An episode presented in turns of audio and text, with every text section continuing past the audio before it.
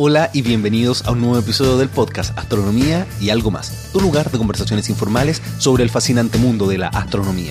Mi nombre es Ricardo García y hoy te traigo el episodio número 151 donde converso con Nidia Morrell, astrónoma del Observatorio Las Campanas. Vamos a estar conversando sobre cómo se opera un telescopio, los problemas que pueden ocurrir, turbulencia atmosférica, los instrumentos y vamos a conversar también sobre la vida de las estrellas supermasivas, supernovas y por supuesto muchas anécdotas que nos va a contar Nidia en este episodio del podcast Astronomía y algo más. Este podcast yo se los puedo traer a ustedes gracias al aporte que realizan en Patreon, patreon.com slash astrovlog. Y un agradecimiento al patrocinio especial de Juan Bercher, CEO de Baxter Technologies. Y también quiero leer algunos de los comentarios que ustedes me dejan amablemente episodio a episodio. Por ejemplo, aquí Lobo Mendoza 1 está diciendo, Ricardo, es un placer escucharte desde Guanajuato, México. Estoy viendo Hijo de las Estrellas y espero con ansia ver tu participación en la segunda temporada. Ustedes ya saben, yo les conté el 17 de noviembre se estrena aquí en Chile y todavía no sabemos cuándo se va a estrenar en algunos otros países, pero están en conversaciones los productores con distribuidores y con canales de televisión para poder llevar esta serie a más países. Cualquier cosa yo les voy a estar siempre informando por aquí, por mis redes sociales y por YouTube. También Alfredo Ábalos dijo, la física de partículas es algo tremendamente complicado de entender y más difícil aún de explicar. Tuve que escuchar más de tres veces el episodio y sigo con muchas dudas, sobre todo cómo las partículas elementales pueden adquirir masa a través de este campo de Higgs que resulta muy complicado de entender sin la matemática que hay detrás. Mis felicitaciones a Sebastián que pudo trabajar junto al mismísimo Peter Higgs. Un gran saludo y espero que siga hablando más sobre el modelo estándar y las simetrías. Saludos desde Santiago de Chile.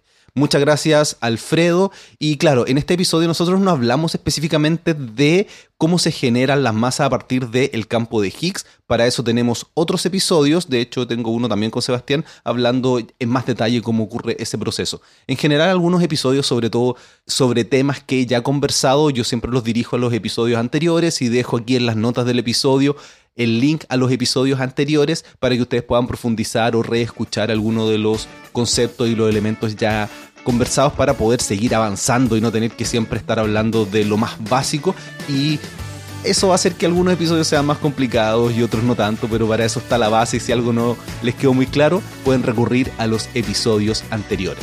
Tú sabes que hay muchas maneras de contactarme. Mi correo es ricardo.astroblog.com. Me puedes encontrar en todas las redes sociales, bueno, no todas, pero la mayoría, eh, Instagram, Twitter y Facebook, arroba astroblog.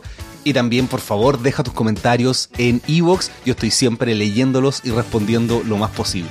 Así que bueno, muchas gracias por descargar el podcast, por escucharlo, por comentar. Espero que disfrutes este, el episodio número 151 del podcast Astronomía y algo más.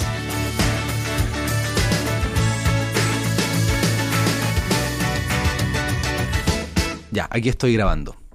Me encuentro con Nidia Morrell. ¿Cómo estás? Bien, gracias. Oye, muchas gracias por recibirme. Nosotros nos contactamos, estamos ahora aquí en las oficinas de Las Campanas, el Observatorio de las Campanas en La Serena. Cuéntame un poco qué es lo que haces para que los oyentes del podcast te conozcan. Bueno, yo soy astrónoma. Estudié en Argentina, en la Universidad Nacional de La Plata, hace muchísimos años. Me acuerdo los años, si quieren se los puedo decir. Egresé del doctorado en 1984. Y, desde hace 16 años que trabajo acá en Campanas eh, como astrónoma residente, que como tal tengo varias tareas. En parte apoyar a, las operaciones del observatorio. De pronto necesitan que, que, le ayude a un astrónomo que, nuevo que viene a ocupar un instrumento que no conoce, que es la primera vez que lo va a usar de pronto necesitan que, verifique que esté actualizado un manual de, operaciones de alguno de los instrumentos. De pronto necesitan que reemplace un operador de telescopio. Eso es muy divertido. Eso lo hago con el, con el telescopio DuPont. No, no, no he operado con los Magallanes nunca. Y, también hago otra cosa que se llaman observaciones de servicio. De pronto eh, los astrónomos solicitan, en vez de venir a observar, a tomar sus propios datos, solicitan que se los tome el observatorio por determinados motivos. ¿no? En este observatorio la, la política es que cada investigador venga y tome los datos. Pero hay, hay situaciones, ¿no? Hay situaciones donde necesitan o les conviene o es una sola noche y no quieren viajar porque tienen otra cosa. Entonces ahí yo puedo llegar a observar para otras personas. Eso lo hago con bastante frecuencia también. Y aparte de todo eso, tengo mis proyectos o proyectos en los que yo participo. No tengo ningún proyecto mío solo. No, no, no, no, tengo, no, trabajo en nada solita. Pero participo en el proyecto de Supernovas de Carnegie, es un proyecto muy grande que lo lidera Mark Phillips. Empezó hace muchos años, liderado por Mario Amuy, que ahora este, bueno, está en, otro tipo de tareas. Sí, yo tengo tres episodios con Mario Muy, así que ahí pueden, bueno, pueden escuchar todo el tema de las supernovas. Bueno, ahí con Mario me empecé a meter en las supernovas, porque yo toda mi vida había trabajado en estrellas masivas antes que sean supernovas, en estrellas eh, O, se llaman O, Rayet, las estrellas que tienen masas más grandes, mucho más grandes que la masa del Sol, por lo tanto evolucionan muy rápidamente también, son las las menos comunes. Este, por eso mismo es más difícil entenderlas, interpretarlas. Son fundamentales porque tienen, tienen una, una influencia impresionante en, la evolución de, los grupos estelares, en la evolución de la galaxia, la evolución química, dinámica. O sea, son, son muy importantes, pero son bien difíciles. Yo trabajé toda la vida en eso. Em, y, en, eh, y por lo tanto en regiones de formación estelar, que es donde uno las encuentra, a las estrellas masivas. Y desde que llegué a Campana, empecé primero ayudando a observar a Mario y me fui, él me fue metiendo, metiendo entre Mario y Mark. Y ahora, bueno, trabajo con ellos también. Son, son más o menos las dos cosas mm, entre que reparto el tiempo de investigación, digamos, lo que sería estrellas masivas y supernovas. Bueno, y eso es lo que vamos a estar conversando y profundizando ahora, que son cosas muy interesantes, que es tu trabajo como astrónomo residente de este observatorio y las investigaciones con estrellas masivas y con las supernovas. Y comencemos con esto de eh, ser astrónomo residente, de trabajar arriba, de, arriba me refiero al observatorio de las campanas. Cuéntame un Cuéntame un poquito sobre eh, el observatorio, cuántos telescopios tiene, cómo funciona, para, tener una idea de qué, son, de qué es el observatorio de las campanas. Eh, bueno, el, Observatorio de las Campanas comenzó siendo eh, de la institución Carnegie, cuando se llamaba Institución Carnegie de Washington, ahora se llama Institución Carnegie para la Ciencia, que es una institución privada sin fines de lucro, que fue fundada a raíz de una donación de un millonario, que se llamaba Andrew Carnegie justamente. Y esa institución ah, siempre ha eh, auspiciado trabajos en ciencia pura y aplicada pero, pero investigaciones científicas sin, sin, em, sin vinculación con universidades ni con gobiernos, es completamente particular. La institución Carnegie posee los telescopios DuPont y SWAP, que son los dos, a veces le dicen los telescopios chicos, pero a los, a los trabajadores de, del observatorio les gusta más que le digan los telescopios de Carnegie. El telescopio SWAP de un metro es el primer telescopio que tuvo el observatorio. El observatorio partió con ese telescopio por el año 69 también donado por una astrónoma de Carnegie, eh, Henrietta Swap, por eso lleva su nombre. Y después vino el DuPont, 72, 71, hay que mirar la web para ver exactamente las fechas, pero en esa época. Y el DuPont fue el gran telescopio mucho tiempo. Y los Magallanes partieron a partir del 2000. O sea, la, construcción llevó 10 años, pero la primera luz llegó como en el 2000. El 2000 fue el primero que partió, fue el telescopio Bade, eh, son dos telescopios iguales, de seis metros y medio cada uno, el, espejo primario, que los vas a ver mañana. Y, sí, no, sí, ya los eh, conozco. Y después partió el, el, Clay, un poco después. Eh, más o menos como en la época que yo llegué al observatorio, en 2002 estaba partiendo Clay. Bueno, nosotros nos detuvimos un rato la grabación porque hay algunos ruidos en el ambiente y todo, y nos ponemos a conversar. Y yo digo, esta conversación que estamos teniendo fuera de micrófono deberíamos tenerla en el micrófono, así que no importa los ruidos de fondo que haya, vamos a, vamos a seguir grabando. Eh, me estabas contando un poco sobre las campanas, que tiene varios telescopios. Sí, bueno, te, conté de los del SOP Dupont, que son los telescopios de Carnegie, los dos telescopios Magallanes. Los Magallanes no son todos de Carnegie. Carnegie tiene 50%. El otro 50% es un consorcio de instituciones. En realidad, eh, Carnegie también forma parte, es el consorcio Magallanes, el dueño de esos telescopios. Este, hay varias instituciones, no me voy a acordar la lista de todas, pero, este, pero está, está el CFA, está Arizona, está Michigan, o sea, hay, hay varias instituciones que participan allí. Ya, y tú subes constantemente, de hecho estábamos conversando recién. Sí, yo subo muy seguido, no tengo, no tengo turnos, eh, eh, subo de acuerdo a lo que tengo que hacer. A veces estoy 10 noches arriba, mm, dos semanas, a veces estoy una o dos noches nomás y vuelvo a La Serena. Eso depende de, la tarea que tenga que hacer en los, en, los telescopios. Claro, y el trabajo es de noche, ¿eso no, no, no es complicado tener que estar observando todas las noches? No, porque porque tengo la suerte que duermo todo lo que me hace falta en el día después. Este, eso es una suerte porque hay muchos astrónomos que, les cuesta mucho y al cabo de cuatro o cinco noches de telescopio ya están, están muy alterados, muy cansados porque no pueden dormir bien, no se recuperan.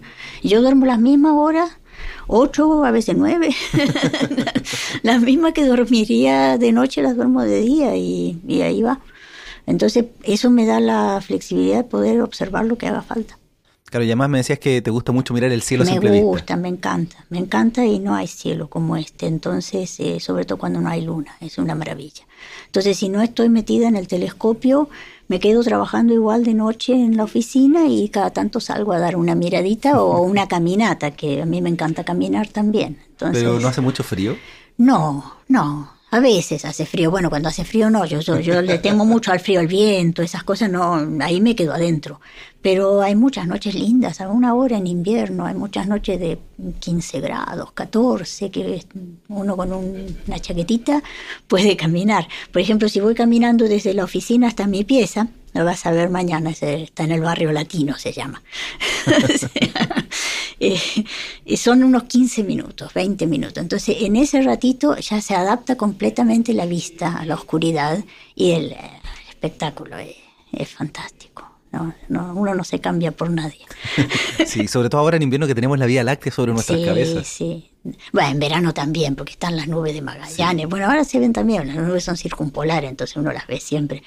Pero son, es espléndido, es una cosa maravillosa. Pobre Magallanes, explicarle que lo que estaba viendo se muere, yo creo.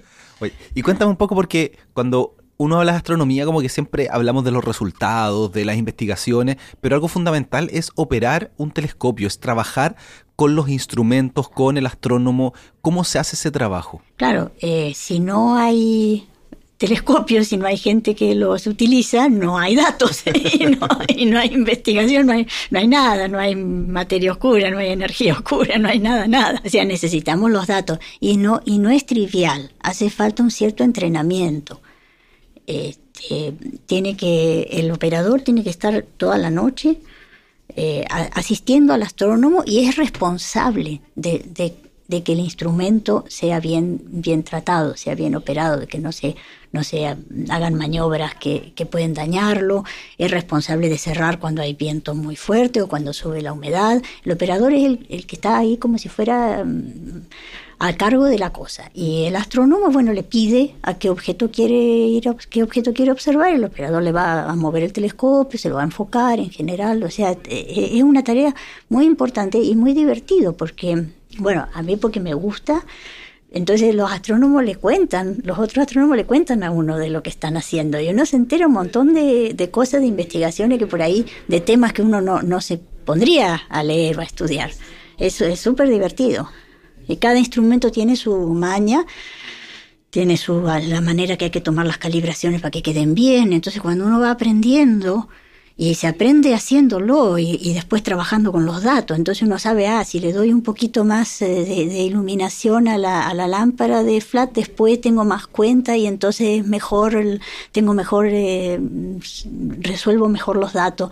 Y todo eso se aprende con el tiempo y una noche común, por ejemplo? ¿Cuál es la rutina para poder hacer una observación? Uno tiene que, el, operador tiene que estar antes de la puesta del sol en el telescopio. Cuando me toca a mí como me toca el telescopio DuPont, que tiene una inercia térmica bastante grande, a mí me gusta por lo menos media hora antes de la puesta de sol abrir. ¿Y qué es lo que tiene la inercia térmica? ¿La cúpula o el espejo? La cúpula, la cúpula. Bueno, el espejo también, por supuesto, pero es como, mm, si te fijas cómo es Magallanes, la, cúpula de Magallanes es, completamente diferente. Es toda, eh, está, se abre por todos lados. Se, esas, eh, esas especies de ventanitas que se ponen horizontales y queda, queda toda la, la cúpula a la intemperie prácticamente. Eh, Dupont no tiene una de esas cúpulas que se hacían antes, porque antes se pensaba que había que protegerlo al telescopio. ¿Y ahora no se piensa que hay que protegerlo? Sí, pero se protege con cosas livianas y, y que se puedan remover fácilmente. Si tú te fijas, te abren todos los louvers en Magallanes y te quedas prácticamente a la intemperie. ¿Y cuál es la importancia entonces de tener el equilibrio térmico entre el interior y el exterior? Eso te mejora bastante la calidad de la imagen, porque es, es interesante que, que, no esté más caliente el ambiente que el, que el exterior. Es, es importante eso. cuanto más estable está la temperatura, mejor va a ser la calidad de imagen que te va a entregar el telescopio. Hubo una época que se refrigeraban los pisos de observación, cuando los astrónomos estábamos ahí antes, porque yo empecé hace muchos años, cuando todavía no, uno no observaba sentado en la sala de control, sino en la plataforma. Ah, ¿en serio? Y, se, enfriaban las plataformas se ocupaban las plataformas, no estaba todo conectado. No, uno estaba ahí, ponía el ojo, ponía el ojo en el ocular, tenía que elegir la estrella que iba a poner, en, eh, en mi caso que soy espectroscopista, había que poner la estrella en, en, el slit, la ranura del espectrógrafo, y había que poner la mano. ¿Y, qué hacías con, con, cuando mirabas a ojo desnudo? Eh, o sea, cuando mirabas con el ojo en el telescopio a través de la rejilla de difracción, ¿Qué es lo que hacías con esa información? ¿La escribías? no, no, no, no, había placa fotográfica. o sea, o sea iba, yo, yo, me aseguraba que la estrella estuviese en, la ranura, el slit, le dicen aquí. En Argentina hacemos ranura. Y, y, además la movíamos, movíamos un poquito el telescopio para que la estrella se desplazara a ambos lados de la ranura para ensanchar el espectro, que no fuera una línea, porque no era digital, era fotográfico. Entonces esa, el espectrógrafo eh, eh, terminaba, en vez de un detector, había una, una cámara, una placa fotográfica. Y entonces uno después tenía que revelar las placas y, no, y no pasarse, no pasarse de revelador, lavarlo lo suficiente. O sea, era todo un ritual, todo un ritual. Y si se equivocaba echaba a perder el trabajo. Claro, y ahí estabas en el lugar donde, donde además estaba frío, hacía mucho frío. Enfriaban, se enfriaban las plataformas para que, para que justamente para no meter, este, para no meter más refracción, más este, turbulencia en, en la sala. Ah, hubo astrónomos en el pasado que se enfriaban ellos, a mí me han contado. Trataban de bajarse la temperatura para no meter turbulencia. Era mucho más sacrificado. ¿Pero cómo se enfriaban? ¿Se ponían, no sé, hielo? Sí, se ponían, se, ponían eh, al frío ellos antes de ir a observar. Ya, o sea, hoy día es un lujo hoy día estamos, claro, hoy día es mucho más fácil. Además, no hace falta ver bien. En esa época uno tenía que ver bien. Uno tenía que ver porque uno tenía que poner el ojo en el ocular y, reconocer el campo. A muchos lo que hacíamos era estudiar de memoria los campos. Yo me he pasado tardes en la biblioteca de Tololo aprendiéndome de memoria los campos para no perder tiempo después ubicando la estrella en la noche, porque uno tenía que iluminar la carta buscadora, entonces ahí se le, se le desacomodaba el ojo, entonces era mejor si sabía de memoria, ponía el ojo ahí y me han contado que hay médicos que hacen eso para operar.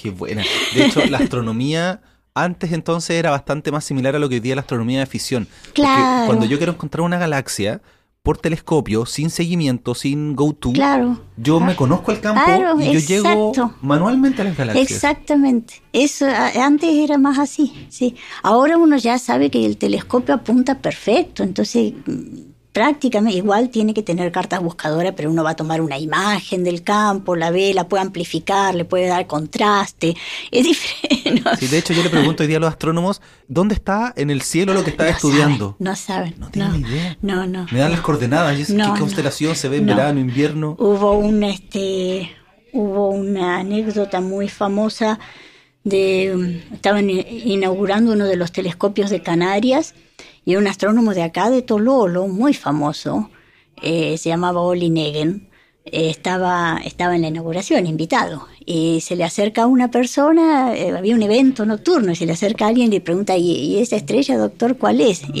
dice, yo soy un astrónomo, eso pregúnteselo a un Boy Scout. Qué bueno. sí, no, eh, yo, yo siempre le envidio eso a los astrónomos aficionados, porque ellos miran y dicen, ah, ahí, ahí está tal y tal, y se saben todo. Eso, eso yo se lo envidio, yo sé un poquito, pero, pero no, no, no como ellos.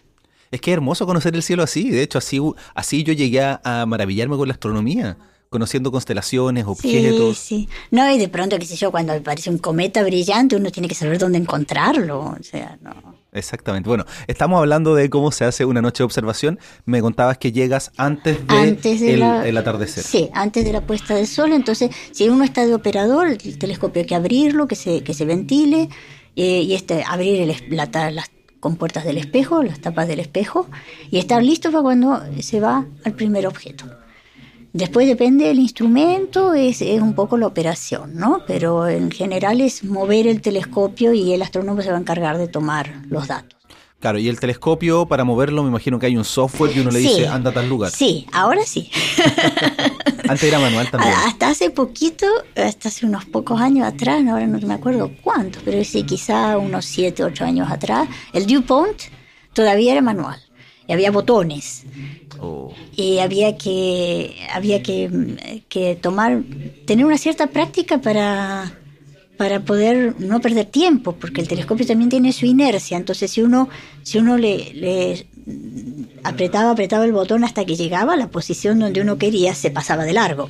Entonces, pues tenía que volver y ahí perdía tiempo. Entonces, había, había uno de los operadores, sobre todo, que tenía una destreza impresionante. Yo nunca vi una persona, eh, uno le, le decía, la, uno generalmente le daba una listita, porque aparte era, tenía que meterlo manual, no, no había, las, las coordenadas las tenía que meter él. Entonces uno le daba una listita, le decía vamos al tercero objeto y yo no sé cómo hacía, pero era listo señora. yo no sé cómo lo hacía. Ya entonces ahora llegas al objeto y el astrónomo te va diciendo y, lo que Y ahí le dices, listo, estamos guiando, y entonces el astrónomo empieza a tomar sus imágenes según, según el, instrumento, ¿no? claro, porque al final lo que mira no es el telescopio, son los instrumentos. Eh, claro, son los instrumentos periféricos, o sea, el telescopio le entrega una imagen a un instrumento que puede ser un, espectrógrafo, puede ser un, un este, espectrógrafo infrarrojo, puede ser un detector eh, óptico, infrarrojo, en distintas bandas del espectro óptico, o sea, eso ponemos, usamos filtros. Hay instrumentos bastante complejos, algunos, por ejemplo, uno llama IMAX, que tiene la opción de, mm, hacer espectros y también imágenes, y también puede tener distintas eh, resoluciones espectrales, tiene una cámara larga y una cámara corta, o sea, es súper, súper versátil. Entonces, no solamente tienen que conocer cómo funciona el telescopio, sino que además cómo funciona cada instrumento. Eh, en general, el operador no es responsable de eso. Eso lo tendría que saber el astrónomo. Y si no lo sabe, se le solicita que venga antes para que tenga tiempo de, conversar con la gente del observatorio. Y en general, eh, alguno de nosotros va y le ayuda a comenzar. Entonces, el astrónomo encargado del instrumento, el operador es encargado del telescopio. Ahora, eh, hay un instrumentista también que en el día le va a dejar preparado el instrumento con los filtros que él precisa, con, con el dispersor que necesita si es espectro. O sea, hay un instrumentista y el instrumentista también puede venir a colaborar en la noche si uno tiene problemas eh, se atasca el filtro y no sale, o, eh, entonces uno lo puede llamar a cualquier hora de la noche y ellos vienen a ayudar. El operador muchas veces sabe de los instrumentos, pero no es su responsabilidad. Su responsabilidad es el telescopio. ¿Y cuáles son los problemas más comunes? Me decías que se atasca un filtro. A veces, se, a veces no entra bien un filtro o, o a veces se, se, se, echa a perder parte del software y hay que, hay que reiniciar y a veces hay problemas en el telescopio. Eso, eso no es muy común, pero de pronto que alguno de los actuadores, el Magallanes, estaba hablando de Magallanes ahora, Magallanes tiene... Sí, ya tenemos mucho ruido, pero está tan interesante la conversación que mejor sigamos grabando. Tiene unos 130, me puedo estar equivocando el número, capaz que es un poco más, un poco menos, actuadores, que son los que le, mantienen el paraboloide de revolución que tiene que ser la superficie del espejo, ¿no? Eh, eh, a, través son, son eh, electromecánicos. Son, Entonces, muchas veces empieza a fallar algún actuador. Y eso lo, detecta el operador porque ve que le aparecen fuerzas que no tendrían que estar, eh, eh, porque el, telescopio constantemente está, está corriendo, un, lo corre el operador, un soft que analiza la imagen, hace, hace análisis de Jack Harman en la, en la imagen. Entonces ahí enseguida se nota cuando hay algún actuador que no anda bien. Perfecto. Y él, él, él mismo dice, bueno, acá tenemos problema con el actuador, número tanto y llama. Al... Eso, eso yo lo he visto algunas veces. Lo, que más se dan son problemas de software de pronto, de, comunicación, que, que el, el, la máquina, que el computador que tiene que recibir el dato no lo recibe, eh, el otro dice que se lo está mandando, pero no llega, o sea, esas cosas suelen pasar. Y generalmente ese, le dicen el APH. ¿Y qué significa APH? Apaga y prende la hueva. pero lo dicen así elegante. Dice, bueno, vamos a aplicar una pH. Apagar y prender. Vamos a dejarlo hasta ahí. Y me imagino que también a veces hay problemas con el clima. ah, bueno, eso, eso es lo más común. Eh, que puede haber nubes que uno, en principio se podría estar observando si tiene cosas brillantes, si tiene cosas que se pueden hacer, depende del programa. Hay programas que se pueden efectuar con nubes y programas que no. Por ejemplo, si es un programa de espectro de objetos relativamente brillantes, basta con integrar más tiempo y uno obtiene la misma calidad de datos. Puede, observar menos eh, objetos en la noche, pero no, no pierde la noche. Pero si es un programa de fotometría absoluta, por ejemplo, ahí si no está perfectamente despejado, no se puede. Entonces, eh, es bien variable el tema del clima. Hay, hay rachas a veces de, noches nubladas o de, o de viento. Tenemos límites de viento. No se puede tener el telescopio abierto con viento de más de 35 millas por hora. Hay que cerrar. Y, ah, verdad, como vienen de Estados Unidos, todos lo miden en millas. En millas, sí. Porque esto es de Estados Unidos, de hecho aquí los lo, enchufes son, de Estados Unidos. Sí, son, son las, sí, hay que tener adaptadores también, sí, muchas veces yo traje, la gente, porque yo subo mañana, espero que me toque despejado. Ojalá, sí. ¿Una sola noche o dos? Una ah. sola noche. Sí, ojalá. Eh, anoche eh, estaba despejado, pero había viento. Eh, Magallanes abrió de a ratos y los telescopios chicos no pudieron abrir en toda la noche. Siempre hay más viento en DuPont, SOP, que Magallanes. Perfecto. Si yo recuerdo una noche que estuve en la silla también, teníamos viento de más de 100 kilómetros por hora y fue imposible abrir. Sí, igual la silla tiene límites menos estrictos que los nuestros. Eso es algo que los astrónomos protestamos mucho la campana, porque la silla, la silla y los polacos, ah, ese no te conté, el telescopio polaco. Los polacos, eh, el telescopio de Ogle, del proyecto Ogle, está en las campanas. Ya. Sí, hay que mencionar que la silla es otro observatorio, es otro observatorio que está, en otro cerro. pero se ven, son los vecinos, son los vecinos, nos vemos, nos miramos mutuamente y, recibimos el, mismo clima. Si está lindo en la silla, está listo, lindo en campanas también, porque estamos muy cerquita. No, el telescopio Ogle que te decía de Varsovia, de la Universidad de Varsovia, pero ya planetas. Eh, de todo. ¿De todo? en, realidad era un proyecto de lentes gravitacionales, por ah, eso de ahí es su nombre, Ogle. Pero mm, pero ellos encuentran planetas supernovas eh, cataclísmicas, eh, todo lo que varía, todos los transientes los pescan, o casi todos, en, en, los campos que ellos observan. Ellos observan las nubes de Magallanes y el bulge de la galaxia. Eh, y ellos, ellos cierran cuando quieren.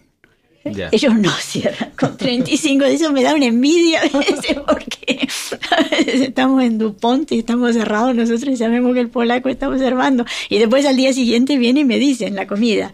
Me dice, uy, qué buena la noche de ayer. Yo, perdí la mitad porque teníamos viento. Qué buena. No, eso. Claro, pero igual el viento es dañino para los telescopios. Sí, el viento, sobre todo, eh, primero, eh, puede, si uno mira al viento, el telescopio se pone a vibrar y puede perjudicarle mucho la calidad de imagen. O sea, no hay que mirar en la dirección del viento. Esa es una.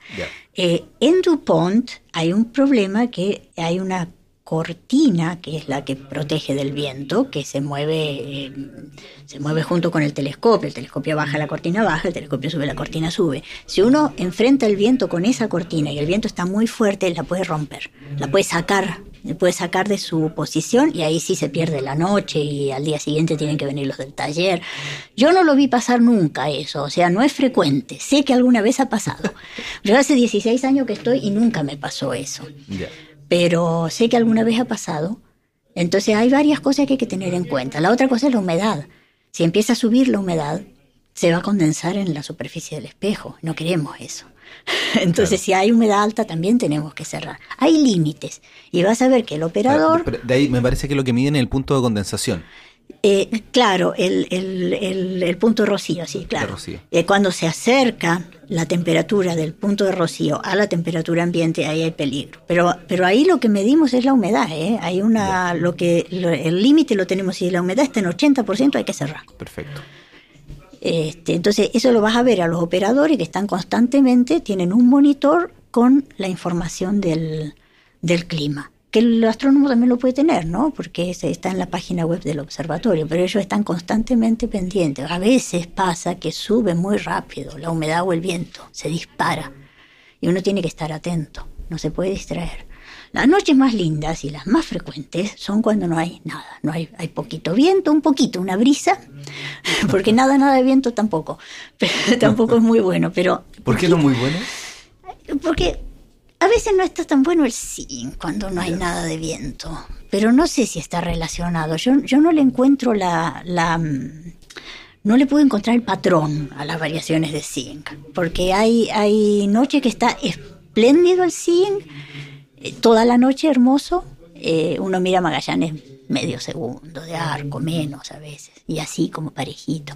Y otras noches que hace unas cosas rarísimas, sube, baja, y son inestabilidades en la atmósfera, pero uno ve que no hay viento fuerte, ni, hace, ni, está cambiando rápido la temperatura, ni nada, no sabe de dónde viene. O sea, yo no le encontré nunca el patrón a los cambios de él. Pero el sim, bueno, es la calidad de la imagen, sabemos eso. Sí, eso es lo que yo quería mencionar, que cuando uno ve que titilan la estrella es lo que se llama el sim y yo tengo entendido que las campanas, me lo han dicho varias veces, se supone que tiene el mejor zinc del planeta. Es uno de los mejores. Es uno de los mejores. Para tener una relación, eh, se mide en segundo de arco cuando uno habla eh, en astronomía, y menos de un segundo de arco, el ojo no logra tener la resolución para darse cuenta que las estrellas titilan. O sea, bajo un segundo de arco, uno ve que las estrellas no ve clavadas. Y eso, se, eso se ve, eso lo ve cualquiera uno va a otro lugar del planeta y las estrellas se mueven, centellean. Y acá no. Esa es una de las cosas que, que, yo, yo, por primera vez lo vi en Tololo a eso. Las estrellas ahí. Quietas, como planetas. claro.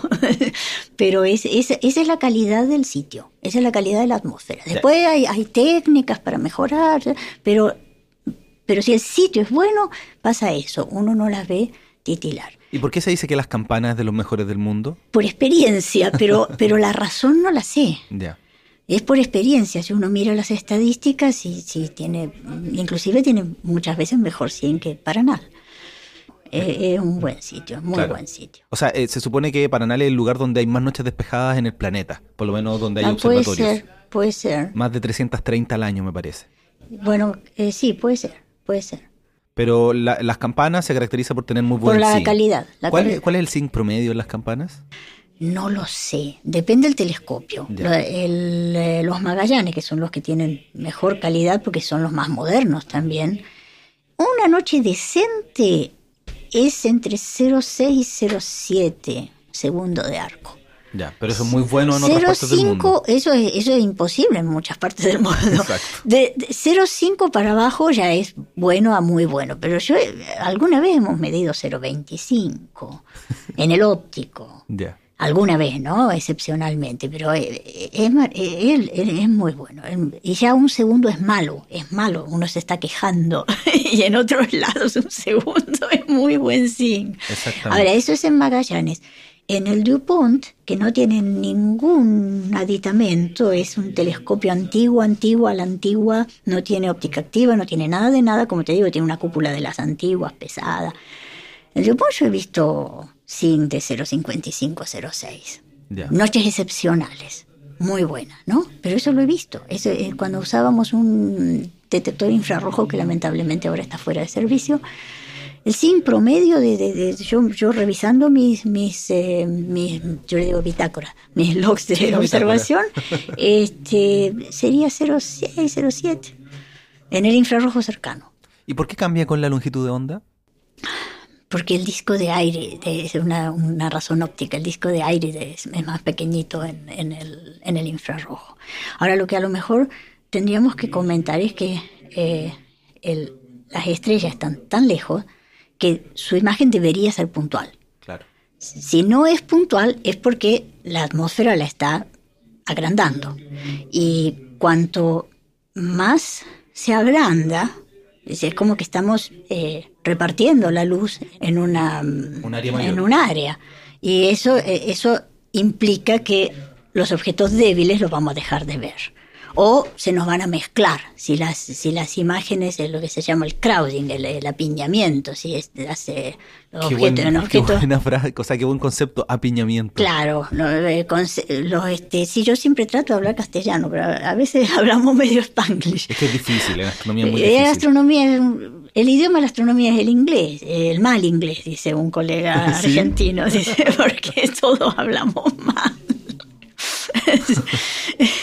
Entonces, uno está mirando un cúmulo globular, por ejemplo, Omega Centauro, 47 Tucanas, son tan bonitos. Sí, los dos más increíbles del, eh, cielo. Son muy bonitos. Eh, si, si, está mala la imagen, si está malo el zinc, se le mezcla. Es una mezcolanza de... En cambio, cuando la noche es buena, buena, uno ve los puntitos es muy distinto. Es, la resolución es muy importante en astronomía. Claro, y por algo el telescopio espacial Hubble, que está en el espacio, que no tiene atmósfera. Eh, y es un telescopio chiquito, pero sigue siendo tan espectacular, por esa razón. Es de 2,4 metros. Sí, dos metros, sí, no, no, tiene ni dos metros y medio. Sí, o sí, un poquito más de dos metros y medio tiene. Algo así, o 2.6 por ahí. Sí, sí, no, no llega a tres, no. llega a tres metros. Es pequeñito, pero aún así. Eh, claro, no hay atmósfera. Entonces, eh, Partimos con eso. Sí, yo una vez tuve la oportunidad de preguntarle a un astronauta, a Chris Hadfield, eh, si cuando él estaba en la Estación Espacial Internacional miró las estrellas si se ven, si no titilan. Claro. Y por supuesto no, titilan. No, claro, claro. se ven ahí quietas, quietas. así claro, entonces esa es la, cuando hablamos tanto del SIN, los astrónomos, implica muchas cosas, implica la resolución, implica poder ver objetos débiles, bien débiles, poderlos observar. Claro, que débil no significa lejos. No necesariamente, no, necesariamente, Puede ser muy brillante y estar eh, muy lejos y se ve débil, o puede ser realmente débil y estar cercano. Por ejemplo, las enanas marrones son todas estrellas en la, o, cuasi estrellas en la vecindad del Sol, porque no las vemos más, deben, debe haber por todos lados, pero no las vemos las que están más lejos. O sea, uno ve un objeto débil y no sabe si es débil intrínsecamente o está muy lejos. Claro, o puede ser un asteroide que refleja un asteroide poca luz. que está reflejando, claro, y está acá cerquita, sí. no, ese, es uno de los grandes problemas de la astronomía, las distancias, una de las cosas más difíciles, la otra son las edades. son las dos cosas más difíciles en astronomía y que, y que uno se da cuenta que siguen prendidas con alfileres. Entonces, eh, eh, hay mucho espacio para que mejore. Ahora con Gaia.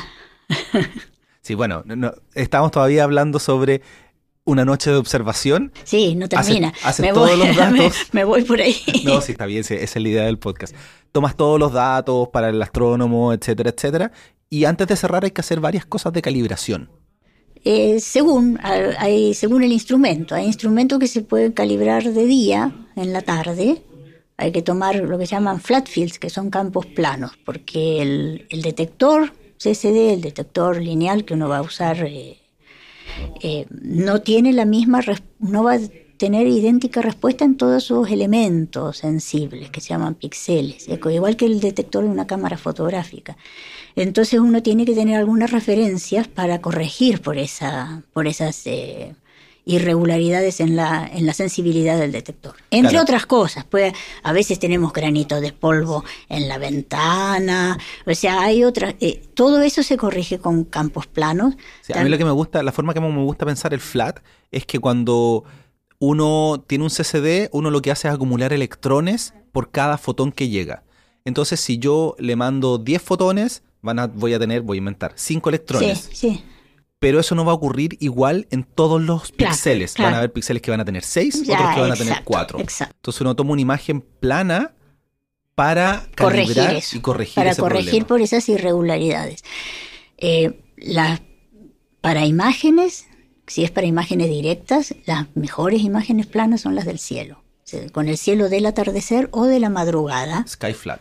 Claro, eso es lo, eso es lo mejor, porque ese realmente está entrando eh, igual que va a entrar la luz de las estrellas. Perfecto. Pero eh, lo que se hace, si no, también es, es iluminar una pantalla, que es la pantalla de los flatfields. Y eso se puede hacer a la tarde, se puede hacer a la mañana al terminar, pero yo en general cuando termina la noche quiero cerrar e irme a descansar. ¿no?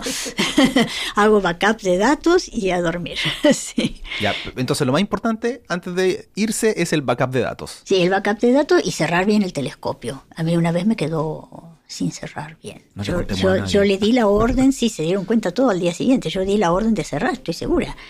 Este, pero no, no verifiqué si había cerrado bien. Yo me de- bajé, me fui de la sala de control y al otro día a la tarde cuando llego me dicen, Nidia, dejaste un poco abierto. el-". ¿Y cuál es el problema de haber dejado bueno, abierto? le agarra el sol, te calienta las cosas, no, no. Oye, aparte, qué sé yo, puede, puede haber humedad, viento, cualquier cosa. No, nunca se deja el telescopio solo abierto. Uno tiene que estar ahí.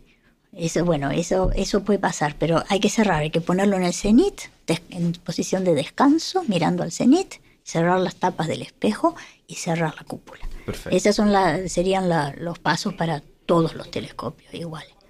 También a veces el astrónomo quiere tomar flats en la mañana. ¿no? Y entonces el operador se puede ir a descansar y lo deja corriendo flats y ya deja anotado a la gente técnica que viene de día que tienen que apagar la lámpara de flats y poner el telescopio al cenit. Perfecto. Pero la cúpula se cierra cuando, cuando amanece. Y durante la noche, ¿se toma mucho café? Algunos, yo fíjate que no.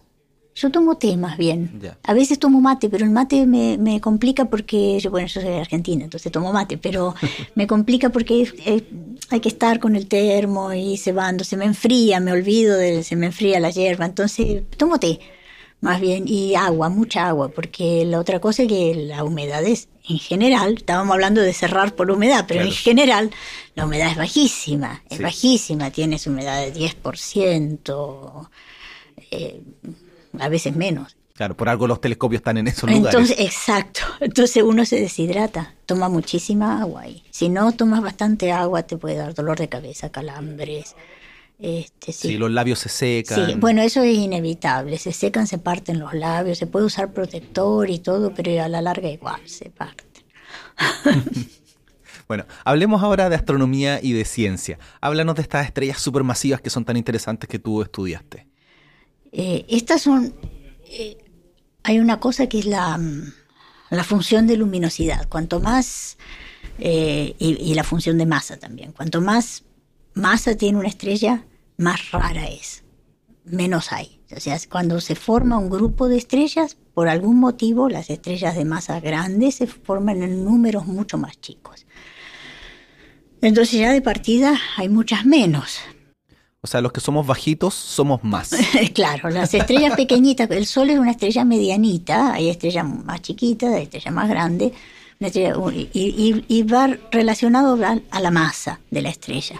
Y la masa determina casi todo lo que le va a pasar a la estrella, todo lo que va a ser la vida de la estrella, determina hasta cuánto va a poder vivir y cuánto va a brillar. Ya, o sea, el parámetro más importante en una estrella Es la masa. Es la masa. Es la masa. Las, las- las estrellas más masivas son más luminosas, por lo tanto también gastan mucho más rápido lo que es su combustible. La estrella es estrella porque produce en su interior reacciones termonucleares.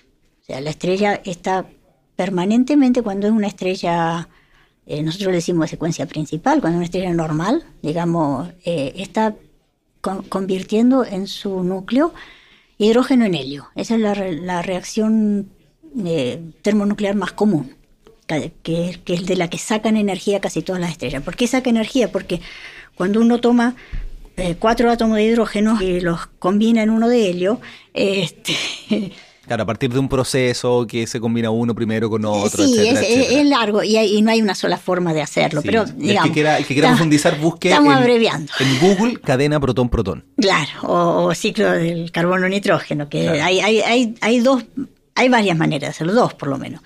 Eh, las estrellas más pequeñitas mm, tienen preferencia por una forma, pero por ejemplo en el Sol coexisten las dos. Claro, pero tengo entendido que en el Sol menos del 1% de la energía viene del ciclo CNO. Claro, el, Sol porque es una estrella chica, pero tiene, tiene CNO también. Y bueno, el, el, para hacerlo corta, eh, cuando, cuando uno eh, convierte hidrógeno en helio, sobra energía. O sea, si uno sumara la, masa sumada de, los cuatro átomos de hidrógeno que junto es un poco más que la masa del átomo de helio. Esa diferencia de, de masa se transforma en energía y eso es lo que, lo que le hace brillar a la estrella, la, la radiación. la famosa ecuación de Einstein, E igual mc cuadrado. esa misma, esa misma. Yo no la quería decir. Pero es que es famosa. Para no así. esa la saben todos. Hay camisetas con, con, esa ecuación. Sí, esa la saben todos. Pero mm, entonces, eso es lo que hace que la estrella sea estrella. Entonces, ¿qué pasa? El hidrógeno que está en el núcleo, en el interior de la estrella, se va gastando se va acumulando helio. Después, póngale que la estrella es una estrella más o menos chiquita, a lo mejor va a parar ahí. Cuando se le acabe el hidrógeno no puede quemar otra cosa más. Eh, es más largo. Eh, cuando se le acabe el hidrógeno en el núcleo, de pronto se va a inflar un poco, va a quemar hidrógeno en alguna capa más externa, pero a la larga se quedó sin hidrógeno, se le acabó el combustible, entonces empieza lo que sería eh, las etapas finales de la estrella. Va a dejar de ser estrella, se va a hacer una enana blanca se va, a se va a empezar a achicar porque ya no va a tener energía para estar inflada, las capas superiores va a empezar a aplastarla y va a terminar siendo lo que es una enana blanca, que es una estrella muy, muy densa, muy densa, que se va enfriando. Todavía está caliente, pero se va enfriando. Eh, eso le va a pasar al Sol probablemente. Ahora, si la estrella tiene más masa que el Sol, puede a lo mejor fundir helio. Para eso necesita más energía. Tiene que tener más masa, tiene que ser más, mm, mucho más eh, potente.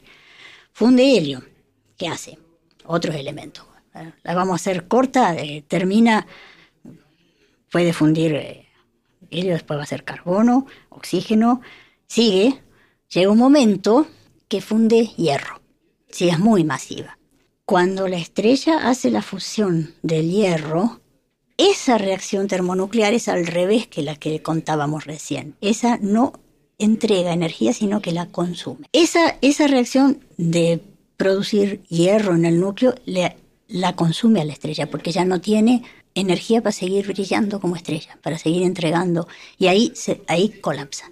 Y eso, es, eso lo que viene es una supernova de colapso nuclear es una clase de supernovas, hay, otras, no, es, la única, pero lo que vendría ahí es el colapso de la estrella. En el colapso también se generan elementos más pesados, le decimos nosotros, elementos como manganeso, plutonio, plutonio oro, y tampoco es la única forma de, en que se producen esos elementos en el universo. Hace poquito salió, se hizo famosa la... La kilonova. claro, la, fusión de dos estrellas de neutrones. Claro, que, se, que se observó por primera la, luz la primera luz que se observó después de las ondas gravitacionales fue aquí, en las campanas. En campanas, en el pequeño telescopio SOP. Exactamente. Sí, Estaba todo el mundo buscando, ¿eh? Claro, y aquí se observó. bueno, entonces, ¿Por qué estudiabas las estrellas supermasivas, estas que terminan en estas reacciones termonucleares? Eh, bueno, esas estrellas, a pesar de que son raras, son muy poderosas, digamos. Son las que, las que en el momento ya del momento del nacimiento empiezan a modificar el, entorno. Una de las cosas que hacen es que tienen, eh, tienen vientos estelares. El Sol también tiene el viento solar, pero estas tienen unos vientos mucho más fuertes y esos vientos modifican la, la estructura eh, la geografía, digamos, del, sitio donde se formaron. También, como son las que pueden producir reacciones termonucleares que, que terminen en la cadena de, del hierro, que con todos los elementos intermedios, son las que hacen los elementos. O sea, los elementos eh, químicos con los que estamos hechos nosotros eh, vienen de las estrellas. Eh, lo que la, la idea que se acepta es que en el principio era todo hidrógeno con un poquito de helio. Todos los elementos que tenemos de el carbono, el nitrógeno, el hierro, el, oxígeno, todas las cosas con las que estamos construidos nosotros y todo lo que nos rodea, eh, tuvo que, alguna vez tuvo que, que ser construido en el interior de una estrella. Entonces son muy importantes. Son las que se ven de lejos. Esto que hablábamos hoy, de que cuando uno ve algo débil no sabe si es porque es débil o porque está muy lejos.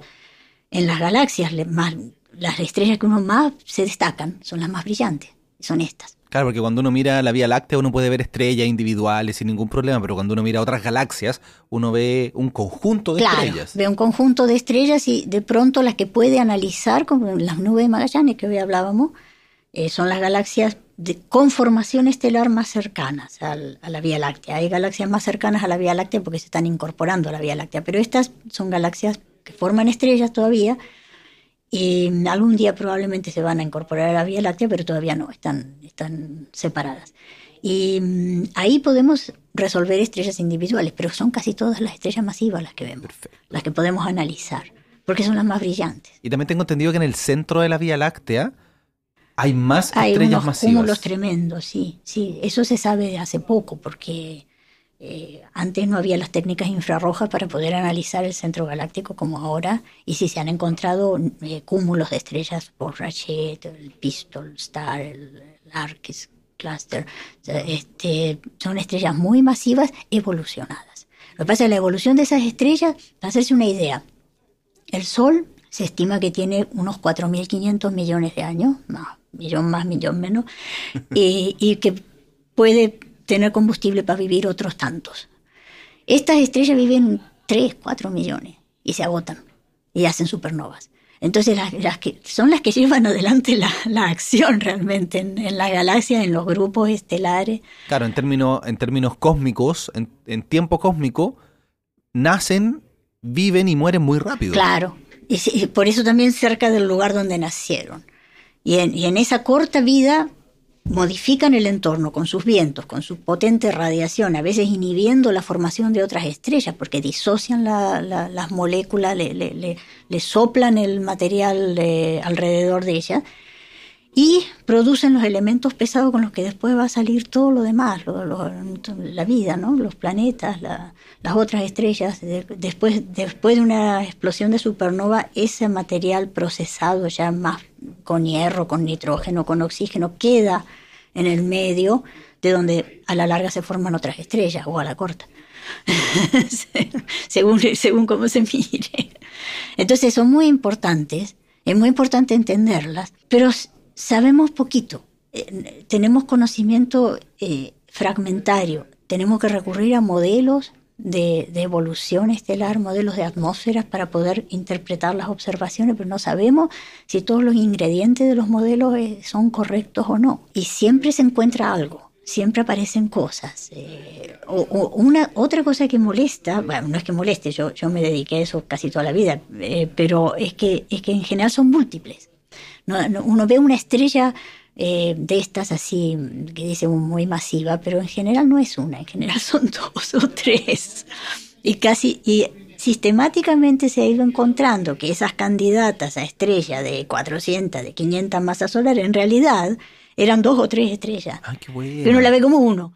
Sí, porque tengo entendido que la estrella más masiva que se ha observado son como 300 masas solares. Claro, pero es modelístico. No es, ah, esa es otra cosa que a lo mejor te interesa.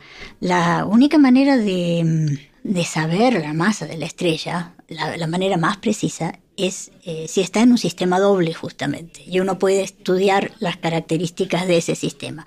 Uno puede estudiar el periodo con el cual... Un sistema doble es dos estrellas orbitándose entre sí, ¿no? Eh, y si además la inclinación de la órbita eh, nos favorece, podemos ver que una estrella pase por delante de la otra y el eclipse. Entonces, si tenemos un sistema doble, donde podemos Podemos ver además que es doble en, una cosa que es el espectro. todos los espectros tienen un... El espectro de la estrella, que es la luz dispersada de la estrella, igual que el arco iris el espectro del Sol, eh, tiene un patrón de líneas características de los elementos que están en la atmósfera de la estrella. En muchas de las estrellas dobles se ven dos juegos de esas líneas. Entonces uno puede medir a través de una cosa que se llama efecto Doppler, que es un, es un efecto bastante sencillo, que es el eh, también pasa con el sonido, y esto, esto en la luz, es, si se acerca, si una fuente está acercando, tiende a verse más azul, que si se aleja uno la ve más roja. Entonces, midiendo eso, uno puede saber las velocidades de las estrellas. Perfecto, entonces no es que nosotros miremos por el telescopio y veamos dos puntitos como cuando uno mira Alfa Centauri, por ejemplo. No, esa, es una doble visual, que se llama doble visual. Yo estoy hablando de las dobles que están mucho más lejos. Está lejos, entonces no la vamos a ver resuelta en dos. Alfa Centauri está cerquita, por eso vemos dos. Si la ponemos un poco más lejos no lo vamos a ver. Pero a lo mejor podemos ver los espectros. A lo mejor, no siempre. Pero el tema es que si uno tiene una estrella doble, donde se ven los dos espectros. Y además, la órbita está inclinada de tal manera que uno puede ver eclipses, se llaman, uno puede ver las disminuciones de la luz cuando una compañera pasa delante de la otra. Entonces ahí puede resolver geométricamente el sistema y saber las masas y los radios. Entonces toda la información que tenemos, la más fehaciente, que tiene sus errores, no se van a creer que es perfecto, nada es perfecto, pero la, información más confiable que tenemos de masas y de dimensiones estelares viene del estudio de estrellas binarias, estrellas dobles eclipsantes. las estrellas estas masivas en muchos casos están en sistemas dobles o múltiples donde hay más de dos. Por eso, donde hay más de dos estrellas masivas o hay una masiva y otras estrellas normales. Eh, puede haber más pequeñas también. Puede haber, eh, puede haber en un sistema múltiple, puede haber un, se llaman sistemas jerárquicos, puede haber un, par más masivo y después otro par menos masivo y que sean las cuatro. O hay un montón de posibilidades más. Hay sistema de A3, una estrella por ejemplo, HD 5980, que es una de las que yo he estudiado y la estudiaba mi profesora, la estudio yo, es, este, es como un caballito de batalla, es probablemente la estrella más masiva de la nube menor de Magallanes. Sabemos que es un par eclipsante también. Las dos estrellas de ese par son dos estrellas por Rayet, son dos estrellas evolucionadas muy masivas. Eh, las masas dinámicas que sacamos así estudiando la órbita nos da del orden de 60 masas solares cada una. Pero hay otra tercera que aparece en los espectros y que sabemos que también es una binaria porque le vemos, vemos un solo juego de líneas, pero vemos que se mueven en un periodo de 95 días. Entonces tenemos el par principal eclipsante en un periodo de 19 días, el otro, el otro par de 95 días no estamos seguros si están vinculados físicamente. Están, eh, eh, eh, uno ve una sola estrella, ¿eh? pero, pero todo no estamos seguros si están vinculados físicamente. Esa es una de estas que van a ir a, explosión de rayos gamma o algo de eso, porque está, está ya en un estado avanzado de la evolución, ya ha tenido episodios de variable luminosa azul. Entonces, cualquier día entre hoy y dentro de ¿Un millón de años? Un millón de años, quizá un poco menos. Medio millón. Pero así es, así, así tiene que haber sido. Ahora, si es menos de 180 mil años, ya pasó. Claro, eh, eso decía un, colega que lamentablemente ahora falleció hace unos meses. Decía, yo creo que eh, R, R71, que es una, una, variable luminosa azul que nosotros estudiamos en la nube mayor esta. En un momento era, hace un par de años era la estrella más brillante de la nube mayor. Eh, y él decía, para mí ya colapsó, pero nosotros todavía no lo sabemos. Y yo le decía, esta estrella nos va a matar, vamos a morir nosotros y no va a terminar, no va a cerrar, porque estas las variables luminosas azules se llaman así porque hacen tremendas explosiones y después vuelve a su estado de, quietud, de quiesencia se llama, y, se, pone un poquito más débil también y, y vuelve a ser lo que era antes de de la explosión. Pero esta ya lo mató a él y yo creo que me mata a mí también y no baja, no sigue, sigue ahí, sigue. Y la descubrió un aficionado a la explosión de esta estrella. un astrónomo aficionado que ahora también murió en, en eh, Nueva Zelanda, era muy famoso, se llamaba Albert Jones. Fue uno de los co-descubridores con la gente de las campanas de la 1987A. Unas horas después que la vieron acá en Campana, la vio él en su casa en Nueva Zelanda. Claro, la supernova que llevó al proyecto la famosa, Calancololo. La y famosa que, supernova. Y que después permitió el descubrimiento de la expansión acelerada del universo. Y cuando me hablas de este tipo de estrella, no puedo dejar de pensar en Eta Carina. Bueno, esa es la que viene también. Esa, se, esa explota cualquier día de esto. Porque esa ya, como, Esa- como José Massa le dice que tiene, se ha pegado de eruptos. Eh, bueno, claro, esa, esas son las variables luminosas azules. Esa son- es la, la estrella está inestable. Es una estrella muy masiva también. También tiene una compañera, que también es masiva. Tiene una órbita de cinco años de periodo. Qué buena. Pero no, pero es espectroscópica la compañera. Claro, espectroscópica. No, Sí, no la no, muchas no, veces por no, telescopio No, sí, solo no sé, no, y uno ve el homúnculo. El homúnculo descubrió, Sí. lo, lo, mm, lo descubrió Enrique Gaviola, que era un físico argentino que trabajaba en el Observatorio bueno. Córdoba en los años 50. Este, y él lo describió por primera vez, eh, a ojo, ¿eh? con el telescopio. Qué buena. Él fue el primero en descubrir, ahora hay, hay, hay libros escritos sobre la... es- esa fue la gran... Esa que produce el homúnculo es la erupción de mitad del siglo eh, XIX, 1840 y algo, que la observaba William Herschel. Se estima que perdió alrededor de 12 masas solares la estrella. Que es- es- eso es lo que se estima que entre 12 y 20 masas solares lo que está desparramado en el homúnculo. La estrella se tiene que deshacer de, de, de, de mucha masa si va a querer llegar a ser una estrella Bol-Rayet. Y, y las Bol-Rayet son las que se supone que después colapsa como, como supernova de, de colapso nuclear y hace erupción de rayos gamma, esas cosas tiene que perder mucha masa, porque la masa de la Bol-Rayet son no más que 10, 11 masas solares. ¿Pero y qué pasa si no pierde tanta masa? Algo tiene que pasar. Algunas, eh, eh, no sabemos, ¿no? Pero hay, hay algunos que dicen que puede colapsar a un agujero negro sin supernova. Cuando se acaba el combustible, sin hacer supernova. Y de hecho, están encontrando evidencia de algunas estrellas que han desaparecido. Ya, entonces, solamente, según lo que me estás diciendo, lo que conocemos hoy día, obviamente, solamente las Wolf Rayet producen supernova. Es no, no, ¿No? no, las, eh, las gigantes rojas también. Ya. Las gigantes rojas, la mayoría de las supernovas tipo 2 que se conocen eh, son eh, las que se han encontrado imágenes pre-explosión y se ha podido eh, ver qué era el progenitor, que no es fácil. eh, esas son casi todas gigantes rojas. Ahora, algunas parece que son Bol-Rayet, que esas harían otras supernovas que también son de colapso nuclear, pero no son tipo 2, son las que son sin, sin hidrógeno. Las tipo 2 tienen líneas de hidrógeno, capaz que estamos haciendo mucho lío, ¿no? Para la No, gente. no, a la gente le Las gusta, tipo mira. 2 tienen muchas líneas de hidrógeno.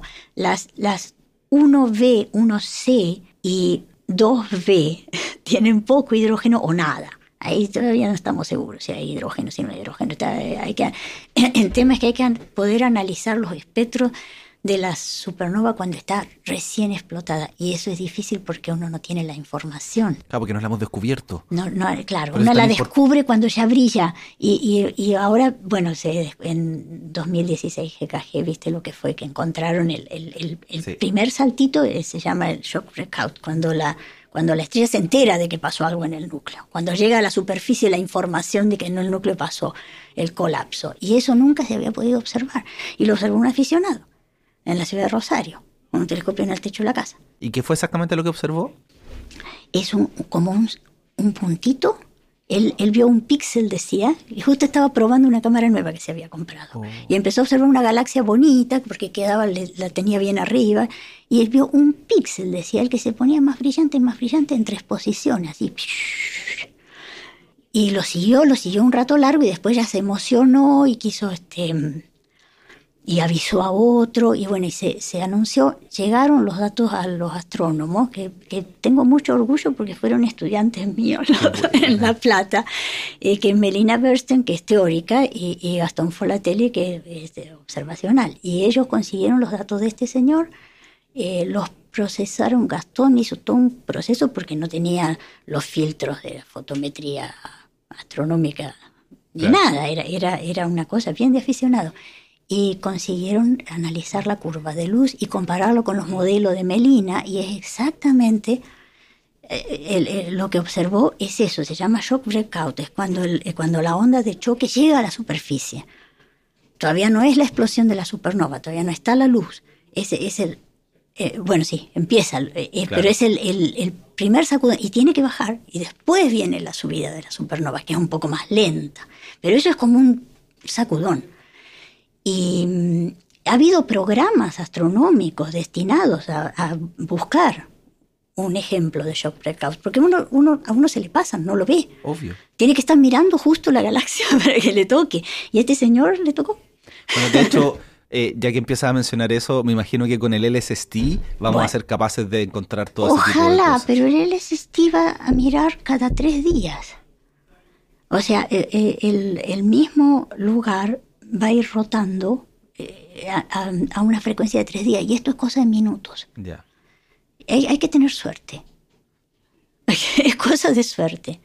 Y además tiene que ser más o menos cerca, eh, en el universo local, quiero decir. Porque si no, esto es mucho más débil que la luz de la supernova que viene después. Esto es un saltito, uno ve en el modelo la curva de luz, es una cosita así, no, no quiero decir nada argentinada porque... y después baja y después viene la supernova, subiendo por días. Pero esto es una cosa de minutos. Es, bien impresionante. Es increíble. Bueno, entonces eh, las estrellas supermasivas siguen siendo Hacen todas esas cosas. un misterio, están haciendo cosas interesantes. Tenemos Eta Carina, tenemos en, las nubes mayores Magallanes.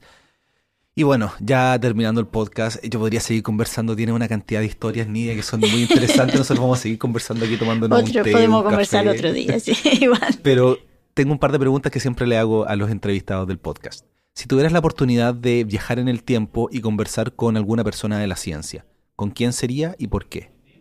Eh, con Newton. Yo creo que Newton fue el científico más extraordinario que dio la humanidad. Pero no era muy simpático.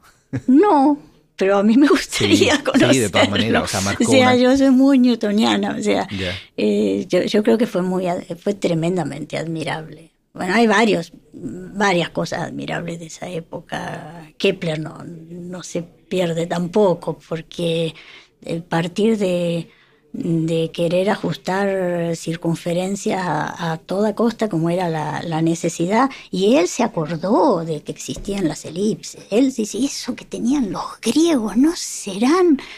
Pero ese es, es el, la chispa esa, ¿no? Ese, pero Newton fue genial. O sea, lo, que, lo que hizo Newton yo creo que, empieza la, la, ciencia moderna realmente.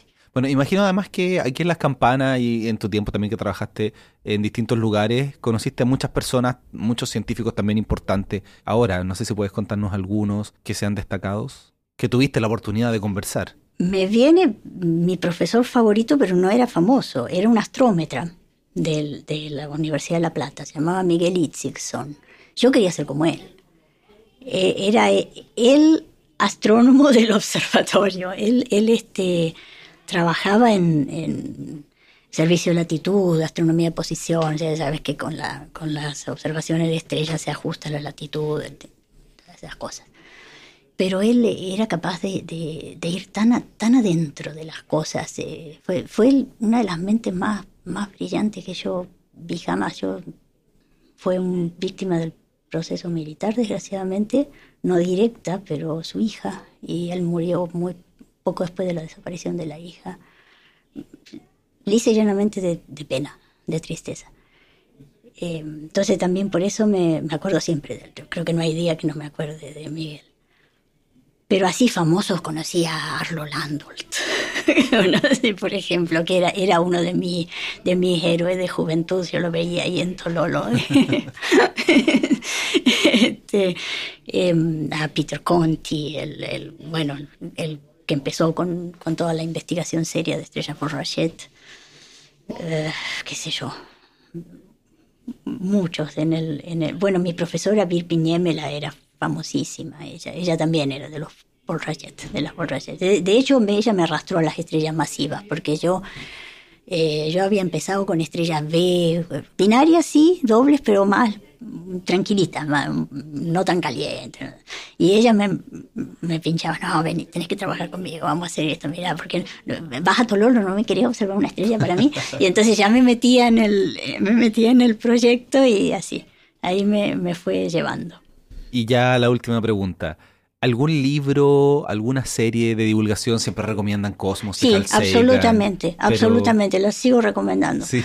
Sí, sí, y la actualización no la vi toda, la nueva, la de Neil deGrasse Tyson, pero los pocos capítulos que vi me parecieron lindísimos, me encantó. Claro, y ahora se viene la segunda temporada de esa nueva. Ah, sí, ah, qué bueno. Bueno, yo, yo tengo que verla toda, no la he visto toda, pero realmente me gustó mucho. No, cómo fue maravilloso. Eh, eh, no te puedo explicar cómo subió la inscripción en la facultad donde yo trabajaba cuando se empezó a pasar esa serie en Argentina. Qué buena. De hecho, el, muchacho que te mencioné recién, Gastón Folatelli, el de la, del Shock Breakout, él se, se, decidió a estudiar astronomía porque vio Cosmos. Y muchos, mucha gente. No, no, Cosmos era yo, yo, lo adoraba ese tipo también. Y me encantaba, me encantaba que un astrónomo dijera las cosas que decía él. Cuando, cuando el, capítulo 12, ese, quien, quien defiende la Tierra, yo, yo, no sé cuántas veces lo leí. Porque eh, eh, cuando habla de Hipatia, de Alejandría, ese, ese, era, era genial, o era un genial divulgador. Algunos colegas no lo querían tanto, pero eh, pienso que había mucho de cosas de celos. Absolutamente. Pero de hecho, hasta el día de hoy a veces la divulgación no es tan bien vista. Es por eso, que, pero a mí me da, yo no entiendo por qué. Porque, eh, ¿cómo uno va a quererle contar uno a la gente lo que hace? Eh, él decía en, en un no me acuerdo en cuál de sus libros, creo que en El cerebro de Broca, decía Sagan, que la gente a veces se inclina así a esto de los astrólogos y los adivinos y todo, porque los científicos no salimos a contar las cosas y no, y no, y no, y no hacemos, no, no compartimos. Y yo creo que tiene toda la razón. Y tampoco hay incentivos, porque ¿cómo se mide la carrera de un científico a partir de las los publicaciones. Papers, claro. De los papers. Y si no publica, no es relevante. Y si se dedica a la divulgación, a que lo haga en el tiempo libre. Claro, sí, sí, no, sí, hay, hay, hay esas cosas. Es difícil conseguir financiamiento. Lo mismo la gente que quiere investigar eh, historia, filosofía de la ciencia, les cuesta muchísimo. Y, y es súper importante. Sí. Y hablando de filosofía de la ciencia, yo siempre recomiendo el libro de Tomás Kuhn la ah. historia de las revoluciones científicas.